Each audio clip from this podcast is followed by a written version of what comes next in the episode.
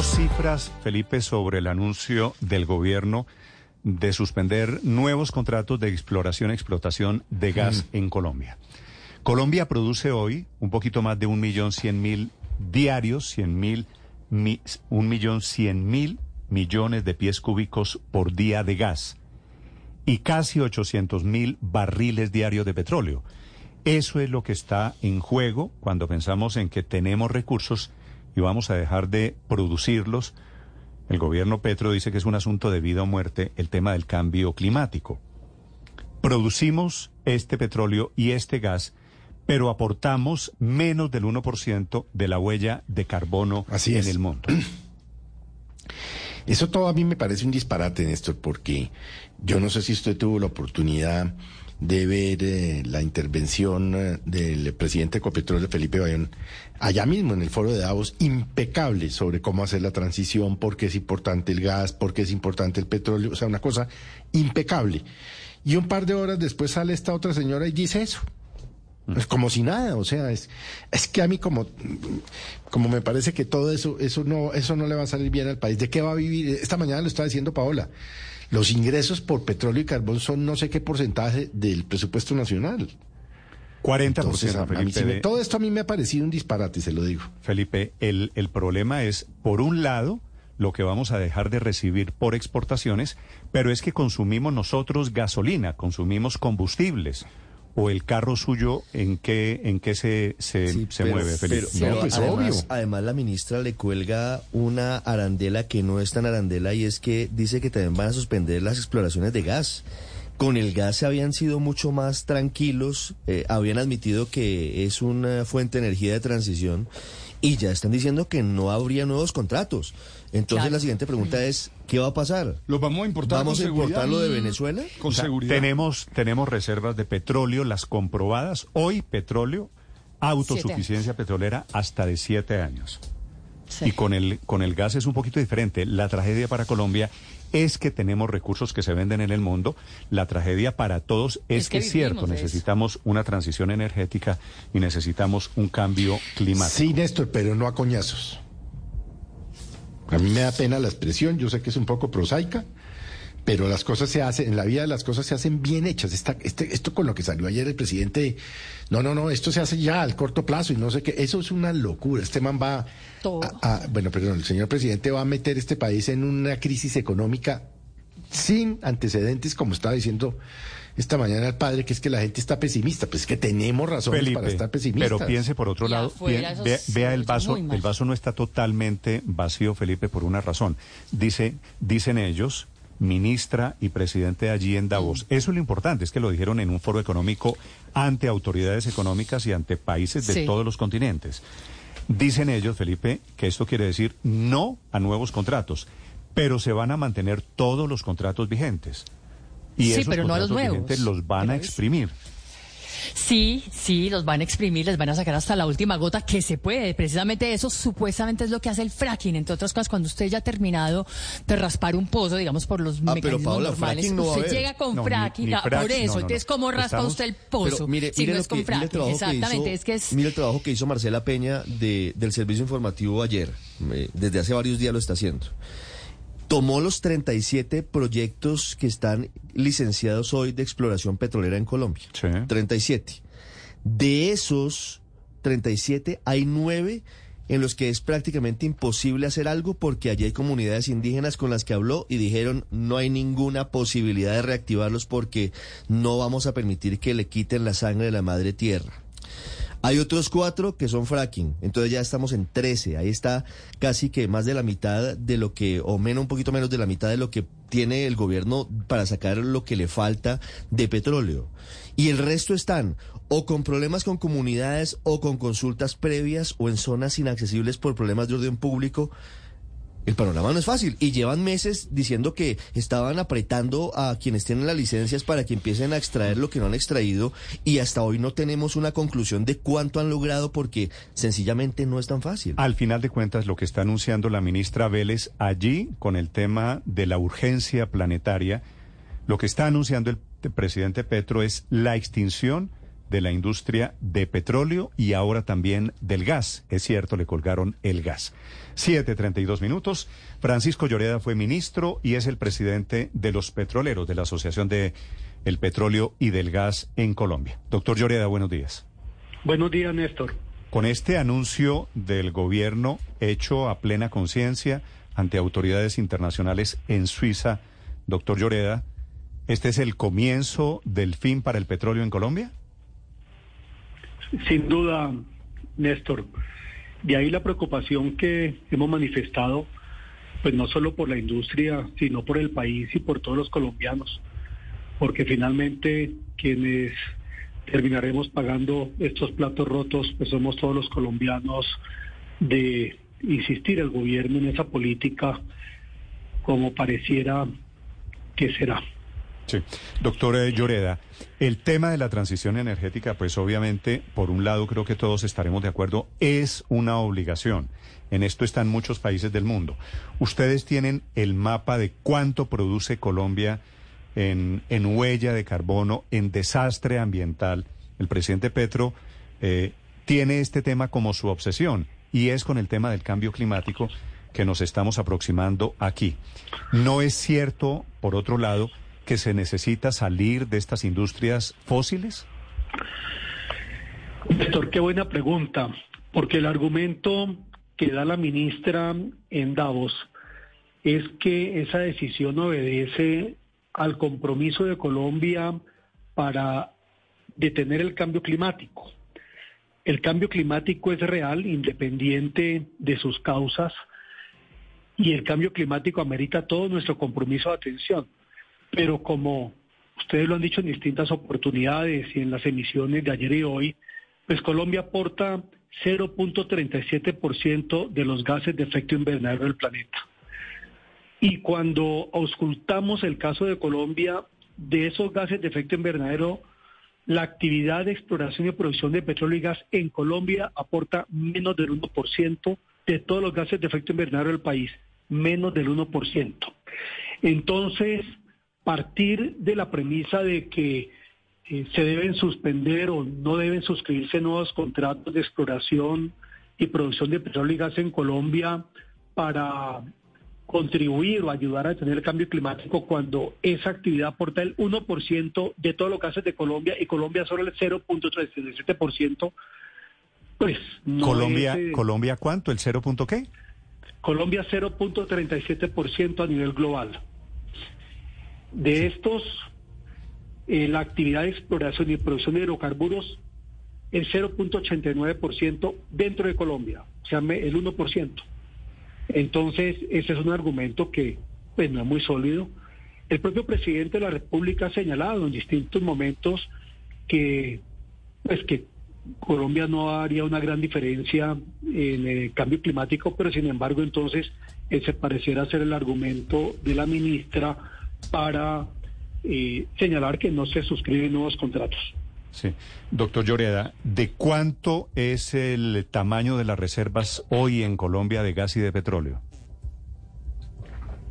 Las reservas probadas del país, como ustedes lo están indicando, en petróleo son para siete años y en gas un poco más.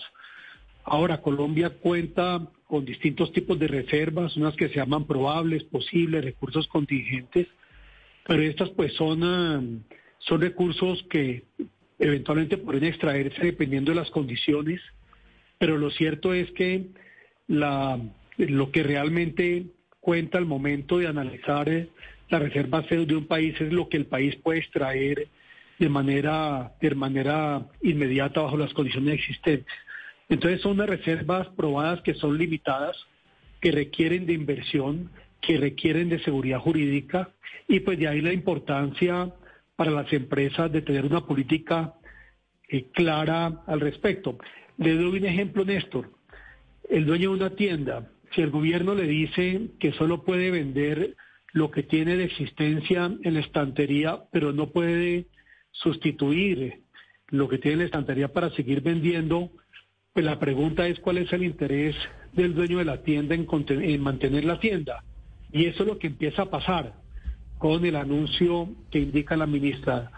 Y eso tiene una gran repercusión no solo en la seguridad y soberanía energética de Colombia, la vuelta de 10 años, 15 años, eh, sino en, eh, en los ingresos fiscales, en las regalías, en las exportaciones que representan en esta industria alrededor del 40%. La pregunta es, ¿cómo vamos a sustituir el petróleo y el gas como recurso energético en los ingresos fiscales? Esa es la gran pregunta. en exportaciones. El presidente Petro dice que el turismo va a ser eh, el gran sustituto para el ingreso de divisas al país, aunque todavía no hay un plan definido de cómo hacerlo. Hoy anuncia una llegada de capital extranjero, una alianza de capital árabe que vendría a Colombia a meterse en el tema del turismo. Bueno, pues eh, digamos que ese podría ser uno de los elementos para tener en cuenta. Pero hablando del petróleo, doctor Lloreda, tienen diferentes cifras la, la, Agencia Nacional de Hidrocarburos y el Ministerio de Minas sobre cuántos pozos petroleros hoy de los que ya están licenciados podrían sustituir temporalmente lo que no se obtendría a través de nuevas licencias de exploración petrolera. El ministerio tiene 32 eh, licencias y la ANH dice que son 37. Y estábamos hablando de un trabajo que hicimos donde señalamos que es bien difícil que esos pozos se reactiven ¿Qué potencialidad tienen en realidad hoy esas, esas licencias y qué tan factible es que de allí pueda salir ese petróleo que necesitamos? Dos cosas. Lo primero, en contrato en Colombia tenemos pues alrededor de 300 contratos suscritos de exploración y producción de petróleo y gas. De exploración son alrededor de unos 120 y dentro de esos 120, como usted lo estaba señalando, hay 32 eh, contratos suspendidos. Esos 32 contratos suspendidos, ¿por qué están suspendidos? No es por capricho las empresas. Las empresas lo que quisieran más en la ventana de tiempo de una transición global es ver cómo logran comercializar el petróleo y gas lo antes posible. Están suspendidos por razones de orden público, porque hay comunidades indígenas que se oponen, Marcela Peña hizo un extraordinario trabajo en Blue sobre este caso. Entonces, ¿cómo lograr que una empresa entre a un territorio donde las comunidades indígenas se van a atravesar, como se han atravesado, y son nueve de esos contratos, como Marcela Peña lo señaló, eh, cuando además somos absolutamente conscientes de que los grupos indígenas en Colombia simplemente pues son los que mandan. Entonces, o pedirle a una empresa que entre al catatumbo profundo cuando ni siquiera entra el ejército. Entonces, es muy importante entender que por más de que se reactivaran algunos de esos contratos suspendidos, pues la verdad es que eso no va a hacer la diferencia ni le va a garantizar a Colombia autosuficiencia en materia de petróleo y gas para unos 20 o 30 años, que es lo que el país necesita.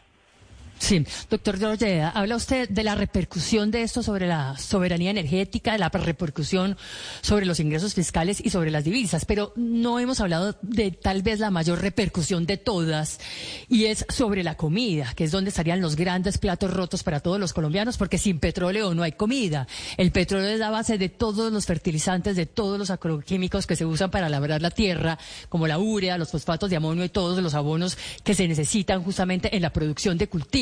Háblenos un poco, por favor, de esos platos rotos. ¿Qué pasa si en el país se deja de explorar, explotar petróleo? ¿Qué pasa directamente sobre la comida y, por supuesto, sobre los precios, sobre los alimentos, sobre la tierra? Paola, eh, marchitar la industria del petróleo y tiene unas repercusiones en todos los ámbitos económicos del país. Esa es la realidad. Somos un país altamente dependiente en el petróleo, no solo como lo estábamos indicando en materia de autosuficiencia, soberanía energética, petróleo, gas. Eh, con el gas, Colombia le da confiabilidad al sistema eléctrico colombiano. Eh, en Colombia más de 11 millones de hogares utilizamos gas, gas natural. 3.5 millones de colombianos, especialmente en los rincones más deprimidos de las ciudades, en las zonas rurales, utilizan gas líquido propano, que es un derivado del petróleo. En Colombia tenemos un parque automotor de 18 millones de vehículos, 10 millones de motos que utilizan combustibles líquidos. El petróleo, como usted lo indica, es fundamental para la industria eh, petroquímica. Eh, la industria petroquímica es la que de la que eh, se derivan productos como el plástico, insumos médicos, también fertilizantes. Entonces, entrar Colombia a depender de otros países sin necesidad en una en un renglón y en un sector de la economía tan importante pues eso, eso amerita una seria reflexión. Paola. Doctor, doctor Lloreda, este, para terminar esta pregunta, este es un tema de tiempos. El presidente Petro y su ministra de Minas lo que le han hecho es notificar al mundo que en Colombia tenemos que estar, haber hecho la transición energética de aquí a siete años hasta cuando se nos acabe este petróleo que tenemos hoy garantizado. En siete años vamos a tener, si tenemos que, carros, de combustibles fósiles, carros que funcionan a gasolina, que yo supongo que sí vamos a tener que importar esa gasolina o vamos que tener que importar el gas cuando se nos acabe lo que tenemos hoy. ¿Es un tema de tiempos o es un tema de ideología? Néstor, yo creo que están, yo creo que están mezcladas. Lo primero porque es absolutamente claro que una transición en Colombia no se hará en siete años. Le doy un dato que es muy sencillo. El gran desafío en materia de transición energética en Colombia no es la matriz eléctrica, que ya es verde, no es continuar eh, teniendo paneles solares, eólicos, no, eso, eso es muy importante y nos ayuda a electrificar más la matriz energética. Pero es que el 50% de la matriz energética son combustibles líquidos, es decir, el consumo. Entonces la pregunta que yo le hago a todos los colombianos es, ¿será que en siete años vamos a lograr una transformación del parque automotor de Colombia? El propio gobierno, los estudios de la UME señalan que al 2050 más del 70% de 50 millones de vehículos van a continuar utilizando combustibles líquidos. La demanda de combustibles líquidos el año pasado creció 14%. Este año continuará creciendo. Entonces la pregunta es, si el, el gran desafío de Colombia en materia de transición es la transición del parque automotor. Es decir, y lo digo de una manera más clara, sin transición del parque automotor no hay transición energética. Entonces, ¿cuál es la razón para triturar una industria y que a la vuelta de 10 años no contemos con esta, no solo para atender las necesidades del país en materia de hidrocarburos, sino eh, para sacrificar unos recursos fundamentales para la nación y para las regiones? Entonces, ese es el tema de fondo, Néstor. Sí. No, hay muchos temas de fondo. Entre otras cosas, tenemos que preguntarnos si estamos listos con una eh, infraestructura de turismo para que el turismo reemplace lo que vamos a dejar de recibir por petróleo y por gas. ¿Usted sabe, doctor Lloreda, cuáles son los países que más reciben turistas al año? Pues eh, Creería, creería que son eh, los países europeos. Estados Unidos, Estados, Unidos, China y Alemania. Y representan en esos países el 7% de los ingresos. Es decir, ni siquiera los grandes países turísticos tienen en el turismo el, el, motor de su economía. Néstor, usted lo ha dicho, el, turismo tiene un gran potencial de, en turismo en Colombia y sin duda alguna debemos impulsarlo tengo entendido, de acuerdo a algunos estudios, que tendríamos que quintuplicar eh, el turismo en Colombia para acercarnos a los ingresos de la industria petrolera. Mm. ¿Eso se va a dar en siete años? Pues yo no lo creo. Menos es cuando en la última reforma tributaria se incrementaron los impuestos a los hoteles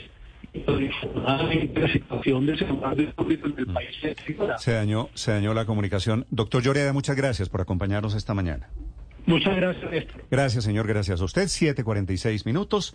Felipe, el problema de todo esto que dice el presidente Petro, tienen toda la razón los ambientalistas que van con la bandera de la transición energética, de que hay que hacer algo del cambio climático. Pero es un problema de tiempos, de que necesitamos todavía gasolina.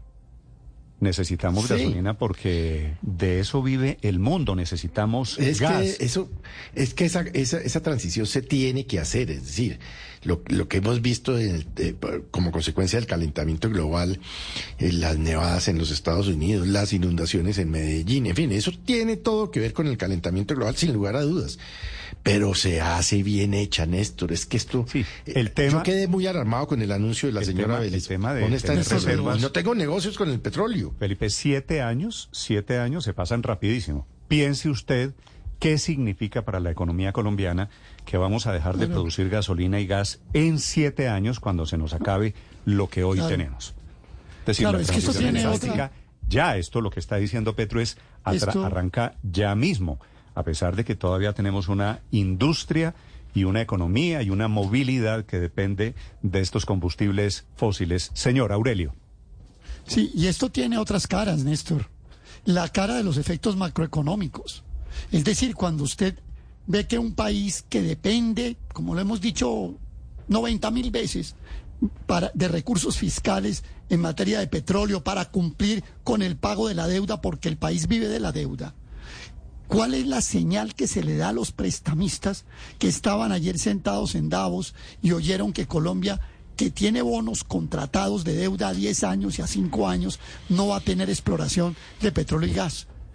Eso trae inmediatamente una elevación de las tasas de interés a las que nos siguen prestando. pues eso es- Son, son efectos macroeconómicos evidentes, pero también hay otros efectos. Ustedes ya lo dijeron. Colombia, miren, Néstor, entre las divisas que se producen y los impuestos y regalías, etcétera, el aforo total entre petróleo y carbón es de 30 mil millones de dólares al año. Va a reemplazar el turismo 30 mil millones de dólares al año. Pero ojo, no es lo mismo que vengan turistas y dejen 30 mil millones y lo irriguen entre hoteles y eh, prestadores del servicio turístico, etcétera, sino que le entren al gobierno como 90% de Ecopetrol y como dividendos, Sí, regalías, o sea, tendrían que ser, etcétera. no tendrían es lo que ser mismo. millones, millones, Sí, claro, millones de claro, turistas pero- que vengan a gastar pero- millones, millones de dólares. Con la inseguridad que tenemos, como el doctor con la situación que no, tenemos, ¿Con, con qué carreteras? con la infraestructura. Ver, Pero con- ¿con qué, perdón, eh, ¿En qué Néstor. aeropuertos vamos a recibir a esos millones de No, turistas? y en qué hoteles y todo esto. Pero Néstor, ¿Y pero hay qué otra cosa. Y Con usted las lo, playas usted lo que dijo. describió Paola, imagínese la maravilla. Y usted, usted lo dijo y el doctor Lloreda también lo dijeron. Aquí en siete años vamos a seguir necesitando petróleo y gas y hay que importar petróleo y gas en esa lógica.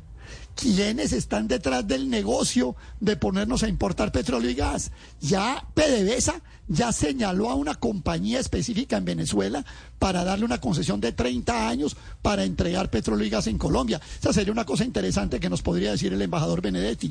Y también sabemos que se está licitando por parte del gobierno de Petro una planta regasificadora de gas en Buenaventura para traer gas licuado de Estados Unidos. Entonces aquí, detrás del cambio climático, detrás de toda la cosa, hay unos negocios que se están montando para importar Voy a- gas. Eso es bien importante los. Aurelio, voy a preguntarle, salir los voy, a, voy a preguntarle a los oyentes qué piensan de este anuncio del gobierno hecho ya oficialmente ante autoridades económicas ¿Hoy se en sube el dólar mundo o no? de que no va a haber más contratos de exploración y Claro explotación que, claro de que sube porque los especuladores ah, ah, aprovechan cualquier oportunidad, padre. Claro que sube eh, el, el dólar. eh, porque eso les permite ganar a Porque esas el personas que compran porque dólares. Pero Héctor, yo no creo que el debate sea ese. ¿Cuál es su real posición frente a la posición del gobierno? El debate Pero no es si eh, aparecen o no unos pero- fantasmas. ¿Usted está de acuerdo con los anuncios de la señora Vélez? No, yo estoy de acuerdo, yo estoy de acuerdo con la orientación del mundo en este sentido, independientemente de si lo hace la señora ¿cómo Vélez o no. No, no, pero ese cuento es un cuento como el de Farid, que qué gran cosa lo que dijo el doctor Bayón, simplemente porque no dijo nada. Eh, les ¿Cómo que parece no maravilloso porque en la intervención dijo, hay que hacer una transición energética responsable. Eso en las redes lo, lo calificarían de gracias Farid. Pues obviedades a todo el mundo le parecen impecables. No, Bueno, no, entonces lo que hay usted- es que tomar, eh, lo que hay es que tomar es, decisiones. ¿A usted le parece sensato lo, lo que hay es que tomar de decisiones. Lo que hay es que tomar decisiones. Mire, yo no, yo no solo lo oí de la ministra Vélez.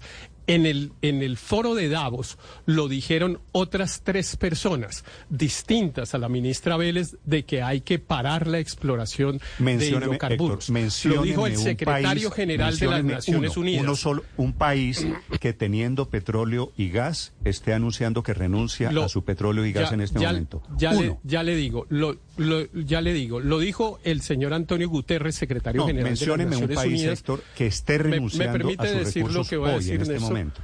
me permite decir lo que va a decir, el, el, el, secretario general de las Naciones Unidas fue durísimo contra el tema de los hidrocarburos, incluso con una tacha ética. Algunas empresas sí, pero eso es otra cosa. Que no dijo que había que renunciar me, me a la producción. Esto? Héctor, es que, es que no se pueden Me- mezclar las me dos permite- cosas para hacer activismo ideológico. Pero- el señor pero Guterres lo que dice es que las petroleras le han ocultado al mundo el daño ecológico, el daño ambiental que están haciendo, con lo cual Y- y- usted y pero yo no estamos solo de acuerdo. dice eso.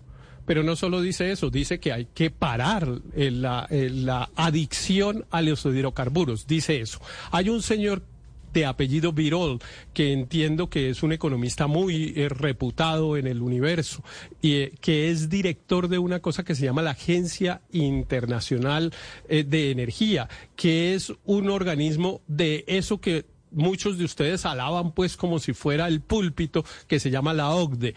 Ese señor dijo, no en Davos, no solo en Davos, sino desde 2021, dijo, hay que parar, hay que parar la exploración de hidrocarburos ya.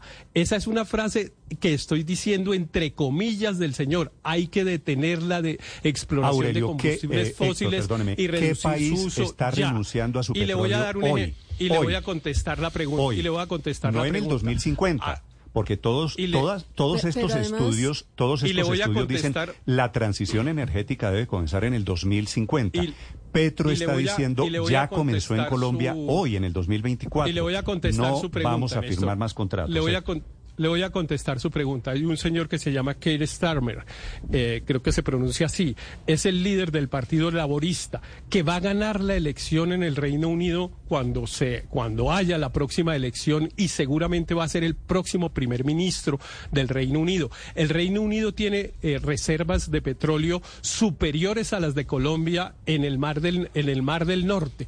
Ese señor dijo en Davos, no lo dijo una ignorante que se llama Irene Vélez, sino ese señor líder del Partido Laborista no lo ha inglés, prohibido que va a ser el próximo Inglaterra, que va a ser el No, próximo está- presidente no, ese es un señor que va a político ser el que próximo primer va a ser el próximo día va a primer gobernar. ministro va a ser el próximo primer ministro inglés. Pero Héctor, ese no me señor ha podido dijo pero me deja contestarle Colombia Néstor. es el único país Pero en el me- mundo pero me deja que me deja estando sentado en barriles de petróleo, en millones me- de metros pero cúbicos de gas, Néstor. Si me pregunta, déjeme contestarle, por- porque es que es difícil así. Si me, si me pregunta, déjeme contestarle. No es que no me ha contestado, contesto. lo que quiero Yo- decir es que le yo- hice una pregunta. ¿Cuál país? Eh, no, mire, no le voy a contestar lo que usted quiere. No, eh, porque no hay país, pensamos- Héctor. Porque No hay pensamos ningún distinto. país. Hay Entonces, países que están anunciando transición entonces- energética desde el entonces, 2050. Es distinto. Es distinto que yo le conteste a que no le conteste lo que usted quiere oír.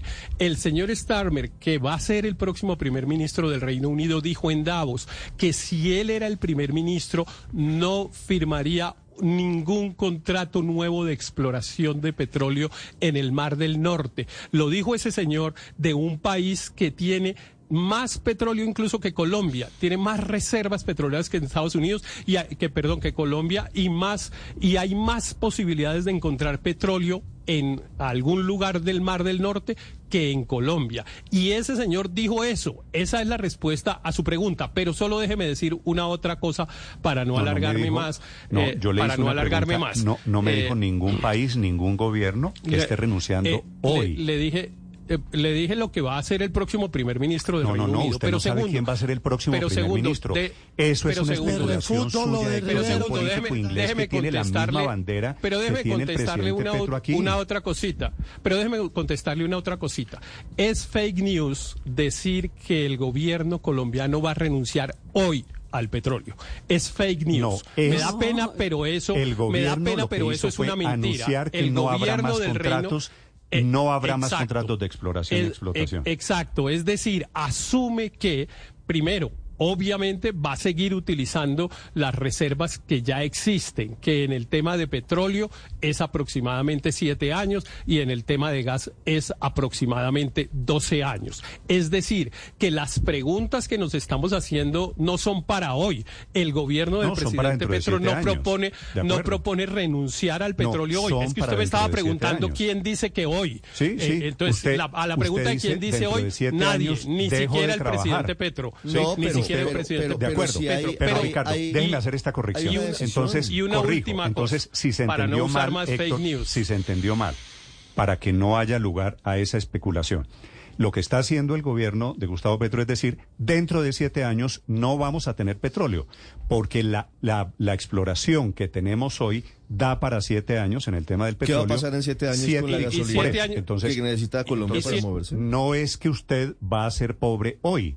Lo que nos está anunciando el gobierno Petro es que usted va a ser pobre dentro de Pero, siete pero, años pero cuando hay se nos algo importante y es que la industria petrolera trabaja sobre futuros. La industria petrolera no espera siete años para seguir trabajando. No es decir, ah, en siete años miramos Un a ver qué hacemos. No. Entonces, eh, eso sí impacta directamente hoy lo que está ocurriendo directamente sobre la sostenibilidad energética No, del y país. sobre la economía. Es que, es que eh, recordemos todos los, los, los ingresos que llegan a Colombia por petróleo y por gas. O sea, estamos hablando del 40% de las divisas, estamos hablando del 30% de la inversión extranjera. Entonces, eh, cuando lo que aportamos en emisión de gases efecto invernadero es menos del 1%. Entonces es como una pulga empujando una catedral, porque entonces nosotros nos vamos a responsabilizar del cambio climático en el mundo cuando aportamos el 1% y mientras tanto dejamos al país sumido en la pobreza y en el atraso. Ah, Lo que, lo que sí queda claro con este episodio de ayer, Néstor, es primero que Irene Vélez eh, no habla solamente como activista, ya tiene todo el respaldo del presidente. O sea, esta es la posición del gobierno. Segundo, que cero y van dos desautorizadas al ministro Campo. No solamente el tema de las pensiones, No, el ministro Campo había, había dicho Que esto no todavía- era ahora. Que todavía no había decisión tomada. Pues ya la hay. No, pero pues la hay, entre otras cosas, porque el, el anuncio de la ministra es ratificado rápidamente por, por el presidente, eso el es lo que estoy diciendo. presidente. O sea, no ya ya no podemos decir que ella es una insoriada que no que no sabe lo que dice, sino que está hablando claramente como con la voz del gobierno y la vocería respaldada No, pero- por el presidente en Davos. Y adicionalmente que el marco fiscal de mediano plazo está totalmente embolatado. ¿Sabe cuál es el problema, María Consuelo? No, pero- Que dejamos de recibir, Aurelio, toda esa plata, todos esos miles de millones de dólares. Y eso significa, pues, descuadrar las cuentas. Cuando usted deja de recibir esos ingresos, pues no solamente tiene que seguir gastando plata en petróleo y gas, porque tendremos que importarlo, ¿de dónde va a salir la plata para las obras sociales? Y para la Pero salud. como estamos en- Y la plata para los impuestos, y la plata para los colegios y para construir infraestructura. Esas son las preguntas naturales porque el turismo de momento no va a producir lo que está produciendo hoy el tema de hidrocarburos. Pero como estamos en la campaña de las fake news, yo voy a desmontar algunas que ha dicho Héctor Riveros. La primera es esta. El Reino Unido es el exportador número 22 de petróleo en el mundo. No es prácticamente marginal la exportación del Reino Unido en el mundo. Es más, es más importante la de Colombia. Colombia está en el puesto 19 y, el Reino Unido está en el puesto 22.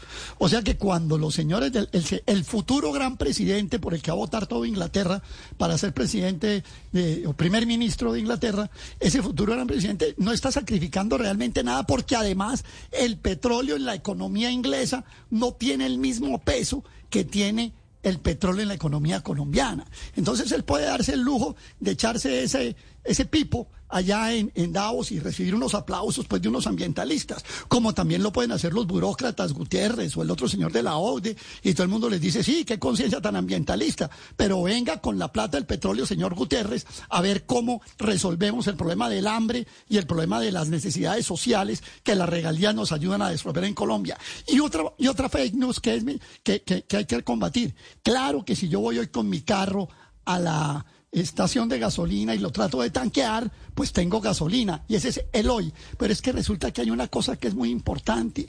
En el negocio petrolero, en el negocio del gas, en el negocio de los combustibles, hoy eh, siete años es hoy, siete años Sí, es sí, hoy. de acuerdo. No, no, eso es, eso es evidente. Usted no puede hacer una planeación energética de un país y decirle, tiene siete años para acabar con el petróleo. Eso no puede ser posible. Eso no lo hace ningún país del mundo, ni siquiera lo va a hacer el señor Aurelio, que va a quedar recuerde- primer ministro de Inglaterra. Recuerde que a Lula, recién reelegido presidente de Brasil, le preguntaron de este tema y le preguntaron de Petro. Y Brasil, que tiene Petrobras, que tiene petróleo, dijo, Petro puede hacer en Colombia lo que quiera. Nosotros en Brasil vamos a seguir utilizando los recursos que tenemos. Así que es un debate muy interesante, pues porque pero- pero Héctor, mire, Néstor, Lula déjeme- no es el señor de la ultraderecha, el Déjeme- negacionista del cambio climático. déjeme- no es es que que no este no es un tenga un pedazo del Amazonas Néstor. comprometido. Es que este no es un tema ideológico, pero déjeme contestarle a ¿Cómo que Aurelio. no primero, lo primero, Es lo un primero tema es que lo del totalmente ideológico, Héctor. No, no, no, no, no, no, no, no. La necesidad de que se acá, de que, de que la humanidad deje de usar combustibles fósiles no, No, es, es un que tema eso no es la discusión. La discusión un es, si es, es ya un hecho científico. O, o- o lo hacemos Es- bien es hecho. un hecho científico. si lo hacemos Eh, con eh, tiempo y bien hecho. Sí, sí, sí, exacto. Fue- que, que, o- otra vez la obviedad de Farid Mondragón. Pues claro que tenemos que hacerlo bien hecho. La pregunta es qué es Sí. hacerlo bien hecho. Y, la bien pregunta hecho es preparar entonces, una industria deje- del turismo, déjeme decir- garantizar que vamos a tener los déjeme recursos. decir, eh, déjeme decir esto, Néstor. Lo primero es que lo del próximo primer ministro inglés eh, no es una cosa nueva. Eh, el Reino Unido tenía vetada la explotación y la exploración de petróleo en el Mar del Norte y el fracking. Y la señora Liz Truss, que fue primera ministra mm, mm, unos pocos meses, autorizó nuevas exploraciones e incluso es una discusión que está pendiente de si esa autorización de liberación de exploraciones eh, eh, es válida o no. Hay una discusión en la, en la justicia, porque evidentemente pues hay un tema, digamos, de contradicción en, en el tema digamos, de defensa de la vida o de utilización de los recursos económicos. Pero olvidémonos del tema ambiental, que a ustedes no les parece importante ni urgente, sino quedémonos solo en el tema económico, en el impacto económico que eso tiene. Entonces, Aurelio, por ejemplo, pregunta, bueno, ¿y qué le vamos a ir a decir a los prestamistas si vamos a eh, eh, si estamos diciendo que vamos a dejar de, de explotar el principal negocio que tiene Colombia, que es el de el del petróleo? Pues yo, si yo fuera prestamista de un país como Colombia, quedaría tranquilo de saber que está tratando de buscar fuentes alternas a un negocio que se va a marchitar en los próximos 20 años. En la Unión Europea es en la Unión Europea está prohi- está prohibido que en el año 2035 se vendan vehículos pero es que Pero eso no- se eso no- habla- que pero- se eso vendan no está en pero, Pero, me, Héctor, pero me permite ter- pero, es que me, me permite Pero yo le quiero hacer una Le pregunta. no demoro- Usted ve le 12 juro que no me millones de demoro un turistas en un más. país que no tiene juro- aeropuertos, no tiene infraestructura, no es el país más bonito del Le- mundo. les juro ¿En que no me demoró usted un cree que el. Héctor, Este país tiene, demoro muchos minuto Es un país, es un país con mucha riqueza, pero, pero pobre en materia Ricardo, fiscal. perdóneme. A ver, que termine. No, no, Héctor. pero lo que les estoy diciendo, Héctor. lo que les estoy diciendo es que no depende de Colombia que esos eh, ingresos se mantengan o no. Es que ese es un negocio en extinción. Eso es como quedarse vendiendo, ¿qué digo yo? Fax. Eh, yo tengo aparatos para enviar fax y tengo un negocio y todos diciendo, No, pero ¿cómo ¿sabe- va a cerrar el negocio no, de venta ¿sabe de fax diferencia? si ya nadie que los el mundo, usa? Que el, mundo consume, dentro- Héctor, usted no se ha enterado. de- Hoy el mundo consume diariamente la- millones de la- millones de millones de barriles idea- de petróleo. Héctor, Claro, exactamente que improbable usted que, no en se ha 12 enterado, años, Néstor. exactamente improbable que en 12 años Yo- el mundo no consuma no ni un barril de, petróleo. Pero, es altamente pero en el- improbable. En el, año 2035 será prohibido en la Unión Europea vender vehículos eh, a gasolina. En el año 2035, que es solo dentro de 12 años. Y ustedes insisten Pero es que en hablamos del gas también. Y que nosotros no pensemos en nuevos negocios, sino que nos quedemos en el tema Héctor, del La gas, de la gasolina, Ese es un dilema que es un negocio en es- eso es- extinción. Eso es, La ministra habló de gas también. eso es caricaturizar el argumento. pero es que ese no es un Claro que todo el mundo está de acuerdo en que tiene que buscarse nuevos negocios y nuevas fuentes Claro, de divisas. Todos estamos de acuerdo.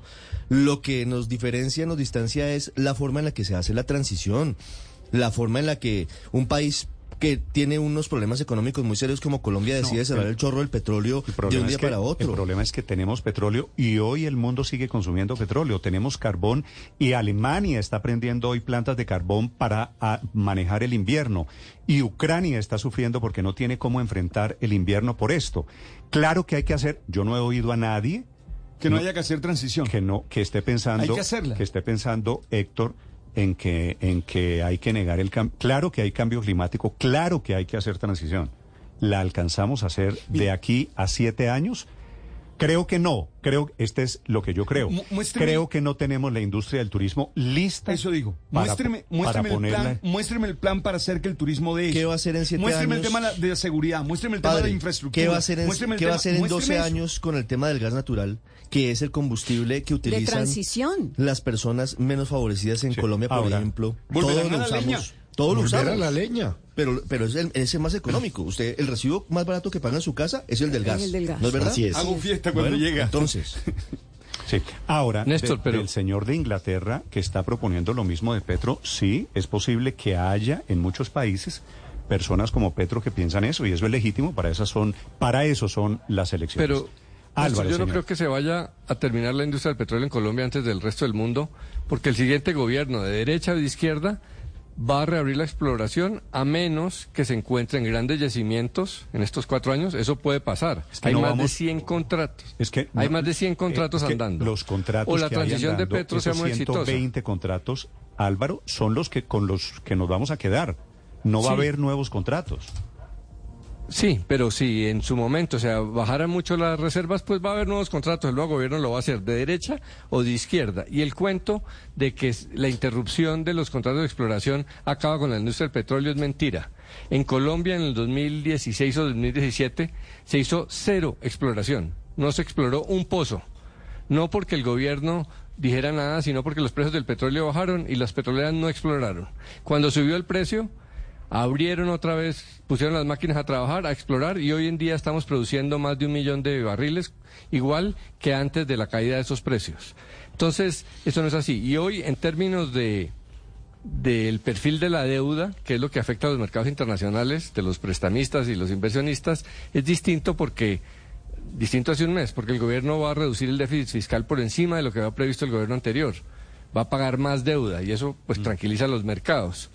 Eh, entonces no es tan no es tan fácil. Y además en estos siete años no nos vamos a quedar con los brazos cruzados. Va, va a seguir la exploración de unos pozos y segundo la transición De energética unos pozos que en ya- algo que ya están exprimidos, Sí. Álvaro, ¿no? Que ya tenemos No, no todos. Hay, uno, hay unos que están en fase muy, muy inicial y que pueden No, no, no, la siendo- mayoría, no hay grandes yacimientos, qué pena. Cusiana, No, Copiagua, no han eso no se vuelve, no se Claro vuelve, no no, no se han descubierto. No, no volveremos Y- eso, entonces, no ¿cómo nos vamos a descubrir? ¿Y cómo nos vamos a unos descubrir de si se prohíben inicial. los nuevos contratos de exploración? ¿Cómo nos vamos a descubrir dónde está el próximo Copiagua, Cusiana? pero ¿de ¿En dónde salió- de dónde salió Chuchupa, que- en gas. Que los a- Pero sí, contratos sí, actuales no van a encontrar nada. A ver. Ay, no, es ¿de dónde muy salió? ¿De poco probable. que Esos ya están todo? raspando al final, No, ya eso- están eso es raspando la olla. De esos de los Eso es- grandes están raspando Eso la es olla. todo especulativo. Hay muchos contratos en explotación que ya están raspando la olla. Pero en exploración hay unos en etapa inicial y pueden encontrarse grandes yacimientos. ¿Cómo así que los que se van a explorar no van a producir nada, pero los nuevos sí encontrarían? Todo eso es especulativo para meter miedo.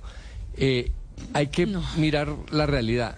Yo no creo que Colombia vaya a cerrar esto, porque repito, si en cuatro años el próximo gobierno petrista o no petrista, encuentra que las reservas están caidísimas y solo quedan tres años de reservas, pues va a volver Me a abrir la exploración. me alegra mucho contar con esa bola de cristal suya. Ojalá sea cierto, Álvaro.